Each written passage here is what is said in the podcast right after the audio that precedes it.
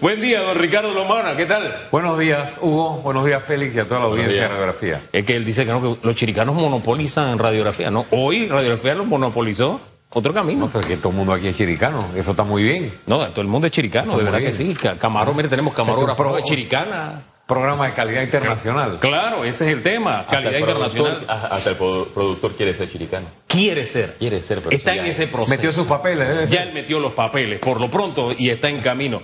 Oiga, a propósito de camino, dice don Carlos Abadía que otro camino no es necesariamente otro camino, es el camino correcto, dice él. Este. Y dice que ahí los puestos no están asignados. Yo le dije, no, no, ahí hay un puesto asignado, el de candidato presidencial. Y dice que no, que puede salir otro candidato en otro camino. Yo me reí, ¿no? Porque me parece como imposible. ¿Por qué es imposible? No, Eh, consideramos que sí es el camino correcto, empezando por ahí, de hacer política. Ojo, de hacer política. Nosotros creo que la ciudadanía ha visto y hemos sido muy consistentes desde que inició este movimiento, Hugo, que en nuestra actividad política nos hemos apegado a la conducta correcta, es decir, no hemos practicado clientelismo, no estamos involucrados en actos de corrupción, respetamos la dignidad de las personas y somos eh, eficientes y practicamos una política de austeridad. Y ya lo hemos demostrado haciendo política con resultados importantes sin el despilfarro de fondos públicos. Y en cuanto a las posibilidades de otros candidatos presidenciales, por supuesto que la hay. O sea, la- cuando pasó, recuerdan, De- no es de- que quiero traer el tema viejo, pero es el ejemplo que tengo. Cuando ocurrió lo de el señor Rubén Blades, que dijo que, que estaba pensando que, que había que hacer esto, que quería venir a Panamá, que quería participar, lo invitamos a que viniera a formar parte de otro camino y que si, que si quería ser candidato presidencial, este, pues que fuéramos a una, a una elección para definirlo. La invitación a Rubén sigue abierta. Sí, y a cualquier otro panameño que quiera venir, pues, si hasta afuera, o que se quiera sumar al movimiento Otro Camino si está en Panamá, trabajar por el movimiento y competir por una carrera o por una candidatura presidencial o para cualquier otro cargo. ¿Qué pasaría que si llega X figura, eh, aspira a la silla presidencial, pero por el partido Otro Camino Panamá, y le gana esta contienda a Ricardo Lombana, el fundador del colectivo político? ¿Qué haría Lombana si, llegan a, si llega a pasar ese escenario? Lo dije cuando el señor Blades habló, que viniera, se inscribiera, trabajara por el movimiento y corriéramos en una primaria. Y si la ganaba, él era el candidato presidencial. Eso es lo único que te puedo responder. Las reglas están escritas, el estatuto, la ley electoral, y cualquier persona tiene derecho a participar para cualquier cargo de elección popular dentro del movimiento Otro Camino. ¿No ha tenido más acercamiento con el señor Rubén Blades? No, en su momento él prefirió quedarse en Estados Unidos eh, y mantener la comunicación hasta allí. Eh, la invitación, o por lo menos la disposición nuestra, sigue abierta a que él venga a Panamá a colaborar con el único movimiento que se identifica con lo que él ha planteado. Él ha planteado la necesidad de desmantelar el Estado clientelista, coincide plenamente con eh, la esencia de otro camino, de enfrentar el sistema corrupto este, que se ha mantenido con la partidocracia actual.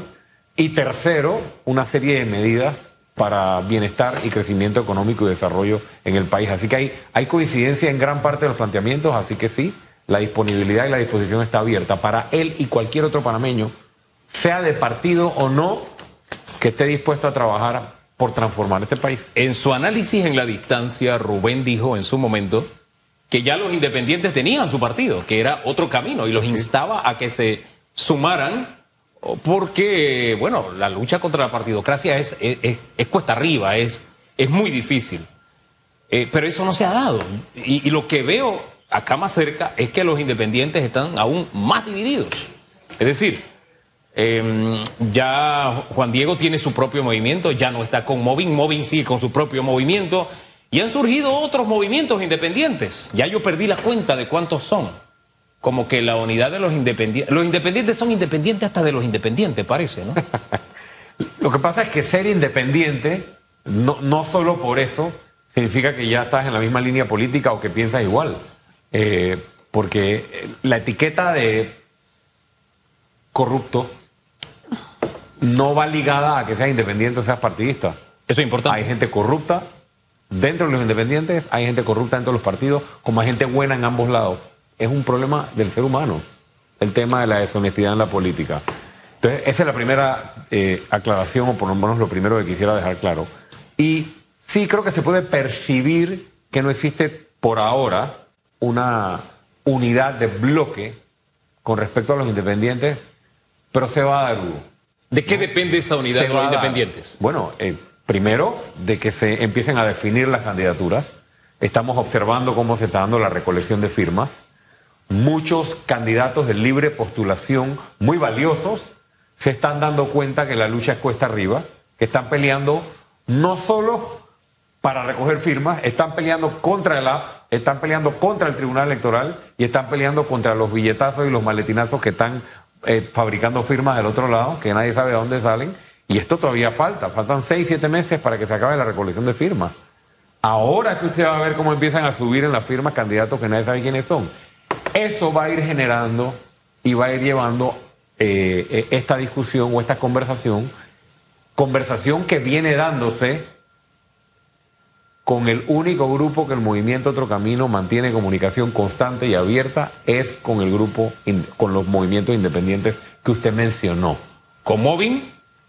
¿Con Vamos? Nos hemos sentado con Vamos, nos hemos sentado con Movin, nos hemos sentado con el doctor Paco Carreira, nos hemos sentado con Eduardo Quirós, nos hemos sentado con otros candidatos independientes a conversar sobre cómo podría ser una alianza en caso de darse la alianza a partir de enero o en el primer trimestre o primer semestre del otro año. Esa es la alianza o esa es la consolidación del bloque que nosotros estamos buscando. Ahora, en la elección pasada, cuando se vio ya en la recta final que la gasolina no le daba a los independientes para ganar la presidencia de la República, hubo ciertos acercamientos entre los candidatos independientes y no fue posible que se diera ese entendimiento. Primero, ¿qué lección aprendida quedó? Y segundo, si no fue posible, entonces, ¿qué lo haría posible ahora? La lección aprendida, eh, creo que básicamente hubo, es que las conversaciones y los acuerdos hay que hacerlos, o por lo menos la base de los mismos, desde el principio. Es decir, no esperar a que sea una necesidad aliarse para tener conversaciones bajo presión. Es importante, y esa es la lección aprendida, que desde el principio se establezcan unos puntos mínimos de cuál sería el contenido, la esencia, el acuerdo. Y cuando hablo de acuerdo estoy hablando de cuáles son las medidas para transformar el país. No estoy hablando de la repartición de los cargos. Esa es una lección aprendida. Porque a medida que avanza el tiempo, hay gente que va alimentando la división, hay gente que va fomentando la división, eh, los canales de comunicación y los puentes de comunicación se van rompiendo y lo que pasó la vez pasada, Hugo, es que se nos acabó el tiempo. La posibilidad de llegar a un acuerdo entre los candidatos de libre postulación fue realmente bajo presión al último momento.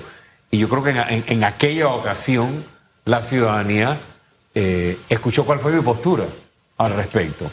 Yo tenía mis reservas con respecto a uno de los candidatos de libre postulación en particular a la presidencia eh, y sí estaba dispuesto ¿Cuál- cuál? a conversar Recuerde, refrescame con la el señor memoria. Ameglio en su momento. Ah, ¿verdad? Sí, sí. En su momento tuve mis reservas porque consideraba que era una persona o un político que no estaba en esto por los mismos intereses que el movimiento Otro Camino.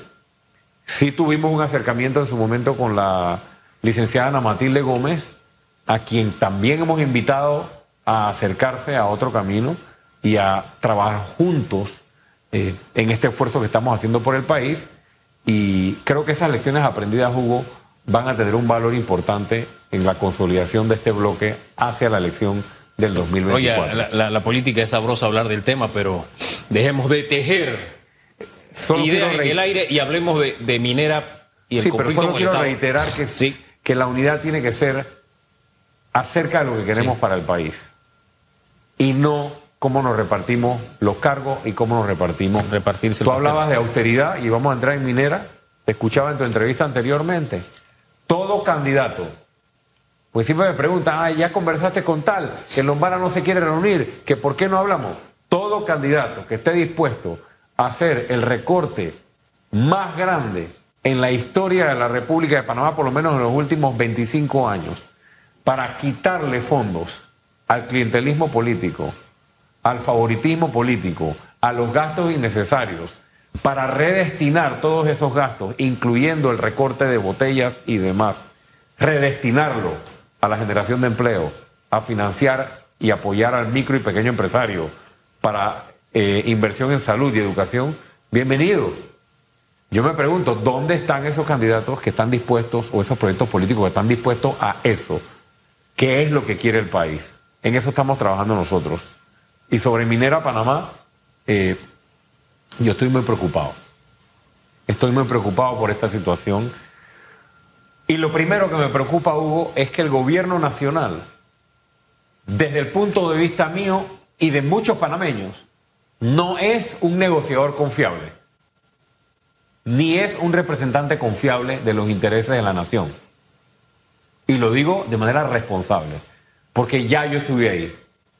Ya yo estuve, como muchos panameños, pidiéndole al gobierno que entregara la auditoría que le permitió a un país renovarle por 25 años más el contrato a Panama Ports y al sol de hoy no conocemos la auditoría. Y se mantuvo una relación que desfavorece al pueblo panameño. El gobierno benefició intereses particulares por encima de los intereses del pueblo. ¿Qué nos indica que en esta ocasión va a ser distinta? Y ahora que están desesperados por plata, para poder hacer política, para poder pagarse su campaña del 2024 y para poder seguir, seguir teniendo todo este aparato clientelista que tienen. Me preocupa eso. No hay credibilidad, no hay transparencia en las negociaciones que hasta ahora se han estado llevando a cabo.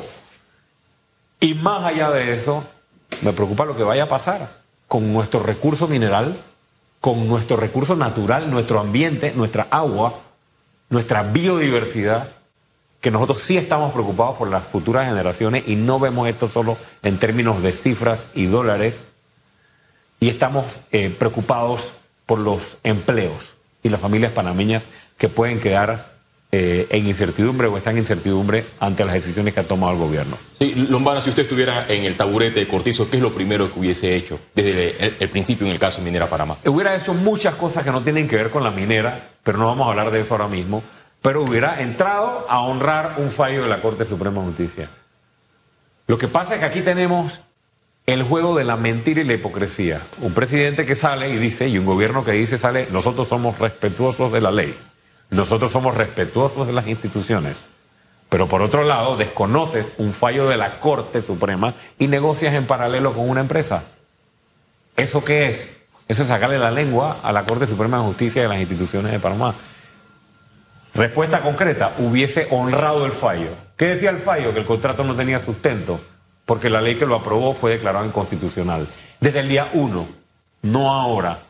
¿Y qué hubiese hecho? Bueno, si ya había una operación minera, en ese momento esa operación minera, el gobierno tenía que garantizar que si se iba a adjudicar, tenía que ser abierta a una licitación, a un concurso internacional y solamente, solamente con la garantía de que se respetara la ley panameña, se protegiera nuestro principal recurso, que es nuestro ambiente y nuestros recursos eh, minerales eh, y naturales, perdón, y que de la extracción eh, de los materiales que ahí hay y de los minerales que ahí hay, el gobierno panameño y la población panameña recibiera el máximo provecho eh, posible de una negociación que se llevara con la empresa nueva que a se le adjudicara el contrato. A mí lo que me preocupa es que tenemos una empresa que es una realidad. Y es una empresa. Y nosotros somos un Estado. Y ese Estado, olvidémonos del gobierno actual y del gobierno anterior que extendió un contrato violando una o haciéndole, sacándole la lengua a un fallo de la Corte Suprema de Justicia. Es una realidad. Y me preocupa que tomemos una decisión que como Estado nos vaya a salir más cara, más caro el remedio que la enfermedad. Porque, insisto, está allí y ha hecho las cosas porque la contraparte le ha dicho las puedes hacer. Si ha sido inconstitucional o ilegal o lo que sea, es cierto, pero el Estado le ha dicho haz. Es decir, falla la Corte y Seis meses después, más o menos, el señor Varela dijo que él estaba complacido con el avance que llevaba la empresa, que llevaba un 73% si la memoria no me es infiel. Es decir, le sacó la lengua a un fallo de la Corte. Entonces, esa era la minera en ese momento. La minera en este momento es otra. Y si nosotros decimos, ¿sabes qué minera? Te vas porque, no, no, lo pasa que tú representas otro gobierno o porque el, el fallo de la Corte, por lo que sea. Si esa empresa va, y usted es abogado, a estrados internacionales, no es que, espérate, es que el gobierno de Cortizo me falló, o el gobierno de Varela me falló, o el gobierno, o la Corte durmió 10 años, o lo que sea. Es el Estado panameño que no honró. Él me dijo que con esto yo podía explotar. Y resulta que no puedo y tiene que pagarme lo que yo invertí. Eso a mí me preocupa. Y, le añado algo más. Hay quienes me han, han- han escuchado el argumento, no, pero es que nos ha ido bien en las cortes internacionales con algunos reclamos y arbitrajes. Pero han citado la experiencia del Canal de Panamá, que tenía un blindaje que era un contrato. Y como todo estaba blindado en el contrato, nosotros teníamos la razón, basado en el contrato. Y no sé, me preocupa cómo hemos actuado como Estado, porque siento que como Estado no hemos sido fair con la otra parte, porque se declaró inconstitucional un contrato o una ley que tenía dos partes. No solamente era la minera, era el Estado también. Inconstitucional lo que hicieron los dos. Eso me preocupa, yo no sé usted. Sí me preocupa, pero tengo que hacer algunos comentarios. Si yo soy la empresa y yo sé, señor Hugo Famanía, que es inconstitucional que gobiernos y estados, perdón, que estados extranjeros tengan ese tipo de explotación en Panamá. Y yo sé como empresa que algunos de mis dueños y de mis socios son estados extranjeros, como en efecto hay estados extranjeros que son copropietarios de la concesión. ¿Quién está asumiendo el riesgo? La empresa también está jugando con fuego. Número uno. Número dos. Si la empresa, sabiendo que estaba cometiendo una ilegalidad, sabiendo que estaba actuando al margen de la Constitución, sabiendo que se le estaba manteniendo una operación gracias a que alguien había escondido debajo de una gaveta el fallo para que no saliera publicado en la Gaceta oficial. Si tú vas a hacer depender inversiones millonarias como empresa basadas en tal nivel de incertidumbre, la empresa es corresponsable también por las consecuencias que tenga. Dicho eso, hay que ver el hoy. Yo quisiera ver ese escenario también. Ah, Dicho eso, Sí, sí, sí. hay que ver, que podrían ser argumentos de la empresa, hay que ver el hoy. Gracias a un gobierno irresponsable, como el de Juan Carlos Varela, que fue el que empezó a meter el fallo de inconstitucionalidad debajo de la alfombra, y ahora el de Cortizo, que lo ha hecho por mucho más tiempo, ahora resulta que estamos pagando a firmas extranjeras, firmas de abogados. Ustedes como periodistas los insto a que pidan esas facturas de cuánto le está facturando las firmas abogados eh, de los Estados Unidos que están trabajando para el gobierno nacional en esta negociación, para que estas firmas asesoren al Estado panameño de cómo salir mejor librado de un problema en el que nos metieron algunos irresponsables. Fíjese que usted comienza en el gobierno Varela y me- yo me voy más atrás porque si es cierto, si bien es cierto, se engavetó Eh, el sí, fallo. el de esto hombre, de atrás, el que, usted haya, que usted haya tenido en la corte. Y del gobierno- Y- Sí, y fíjese, hablamos del ejecutivo, pero hay que hablar también del judicial porque que usted tenga un fallo 10 años, tenga un caso en la mano y usted tarde 10 años en resolverlo. Resolverlo. Por eso insisto, allá no van a decir que la corte se tardó. El Estado panameño, Sí. ¿ve? Pero Hugo, 10 entonces veamos, años. veamos el hoy. Y la única respuesta aceptable para el hoy es transparencia. Ya que esto empezó chimbo, se ha mantenido chimbo, y tal vez tomar la decisión correcta ahora nos puede salir más caro, entonces para que yo, pueblo panameño, te crea, necesito transparencia. ¿Qué se está negociando? ¿Quiénes son los negociadores? ¿Cómo sabemos nosotros cuál es la alternativa que más barata nos va a salir si el gobierno no está siendo transparente en qué se está negociando? Lo mínimo que pueden tener con el pueblo panameño, si van a salir a decirnos, nos va a salir más caro, si hacemos lo correcto ahora, sean transparentes. Bueno, entonces, ¿cuál es la alternativa para que el país no le cueste más caro? ¿Cuál es la negociación que vamos a hacer con la empresa? con esta o con una empresa nueva. Y finalmente, ya está bueno, ¿cuáles son los funcionarios que van a ser responsables aquí por su negligencia o por su irresponsabilidad A en el través de los esta años. situación? Y todavía no estamos viendo los daños ambientales, porque la minería a cielo abierto causa daños y tiene consecuencias irreversibles. Y esas hoy no están monetizadas todavía. Ya, ya está eh, eh, en, la, en, en el en- en Gaceta, aquí la tengo, la resolución del gobierno que establece un periodo de 10 días hábiles para que la empresa minera Panamá presente el cierre temporal de operaciones. Aquí hay un poco de resistencia, porque hemos mencionado, y usted ha enumerado las irregularidades que se han dado desde varios gobiernos hasta la fecha, y una que es bien seria y que para Minera Panamá tiene un valor jurídico, es la extensión hasta el año 2037. ¿Qué sustento jurídico legal se le da a ese contrato si ponemos de por medio que el contrato, el fondo fue declarado inconstitucional por la Corte Suprema de Justicia? No hay ninguna otra salida que no sea honrar lo que la justicia panameña decidió.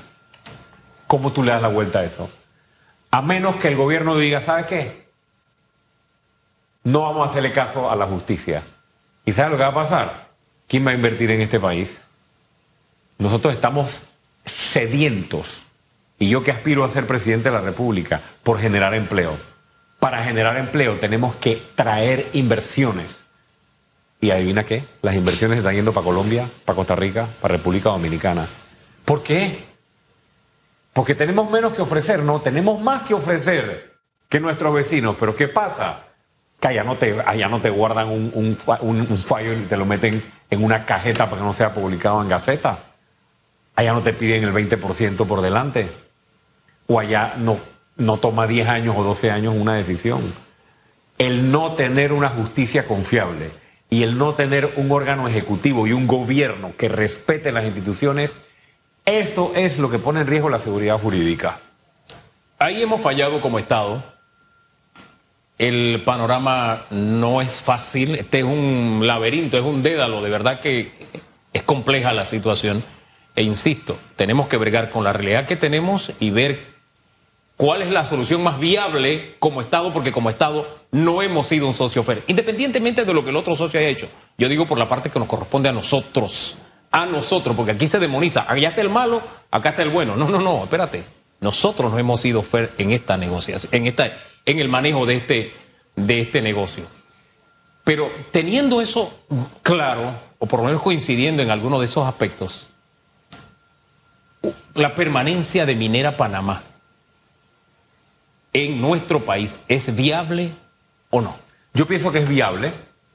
Eh, hay un prerequisito, que es que sea transparente la negociación, eh, que realmente se le explique al país cuáles son las decisiones que se van a tomar y cuál es su sustento, que se evalúe, como lo he dicho antes, la posibilidad de abrirlo a concurso y esta empresa pueda participar si quiere participar y que si se va a cerrar, y esto lo voy a decir no porque yo estoy de acuerdo, sino porque el gobierno es capaz de hacerlo, cerrar la negociación con Minera Panamá, es decir, que se mantenga, no abrirlo a licitación, desconocer el fallo de la Corte y de todas maneras se queda la empresa. Si esa es la opción, queremos ver los numeritos, queremos ver la garantía del mantenimiento de los puestos de trabajo. Queremos ver la garantía de la inversión que van a hacer. Queremos ver la garantía de porcentajes extraordinarios de regalías. Así como ellos dicen que la razón por la que no se firmó el contrato es porque los 375 millones, si el precio internacional se cae, ellos querían ciertas garantías. ¿Y si sube? Nosotros, Y si necesitamos, se- nosotros y si queremos se esa salvaguarda Y también. si se dispara, y cuando aquí estuvieron en la buena con esos precios internacionales, nos dieron más. No nos dieron más. O dieron y no fue al Estado. Dejar claro el ahí. caso Oro, por ejemplo. Se fue por ahí a otro lado. Transparencia es la única forma de que esto tenga la legitimidad y tenga la credibilidad de un país que no confía en su gobierno en este momento, un país que siempre ha sido sujeto o víctima de empresas que sacan provecho sin retribuirnos lo que realmente nosotros estamos poniendo sobre la mesa y creo que si el gobierno entiende que tiene que hacerlo de manera transparente y tiene que pensar en el país, se pudiera dar una puerta para que esa empresa se mantenga. Pero honestamente, si eres respetuoso de las leyes, no hay forma en que veo que se pueda mantener esta operación de esa empresa. Sí se puede mantener esa explotación minera en, una nueva, en un nuevo esquema, con una nueva empresa, con las garantías que el país requiere. Y hasta allí, y con fecha de cumpleaños, porque estamos hablando específicamente de esa concesión y no del chorro de casi 300 solicitudes que están en fila para convertir a Panamá en un país minero y allá sí tenemos que tener muchísimo cuidado. Esa es una decisión que tenemos que tomar como país, a propósito también. Y yo, y nada más te avanzo Sí. algo sobre eso. Yo no tengo absolutamente ninguna duda de que vale muchísimo más para nuestro futuro y el futuro de nuestras generaciones conservar lo que es nuestro real tesoro, recurso natural, nuestro tesoro verde, nuestro agua y nuestros recursos que han hecho de Panamá precisamente ese tesoro y no lo podemos destruir. Incluso hay figuras del gobierno que señalan que el, el Estado muy bien puede administrar, o el gobierno nacional muy bien puede administrar la minera Panamá. No sé si usted eh, lo, lo- lo ve- lo ve así. Es un chiste, es un chiste. ¿Por qué es un chiste? Porque no se puede ni, aquí no recogen ni la basura. Aquí le- el presidente Cortizo le ordena al Ministerio de Ambiente que fiscalice, vigile la conservación y la gestión de la conservación de los daños ambientales de la operación minera. Y aquí tumban un palo en una esquina y nadie se da cuenta y el gobierno no tiene la capacidad de monitorearlo. Pongámonos serios. Sea serio, dice el periodista Hugo Famanía, es una frase eh, muy famosa suya, sea serio. El gobierno tiene que ser serio. Decir que el gobierno puede administrar esta operación, decir que el gobierno puede hoy fiscalizar los daños ambientales es mentirle a la población. Eso no, el gobierno no tiene la capacidad hoy de hacer algo como eso. Este, y precisamente por eso se concesiona. Dejemos las cosas hasta ahí por ahora, porque este tema seguirá, aparentemente, seguirá. Este y muchos otros. Sí, señor. Gracias, don Ricardo.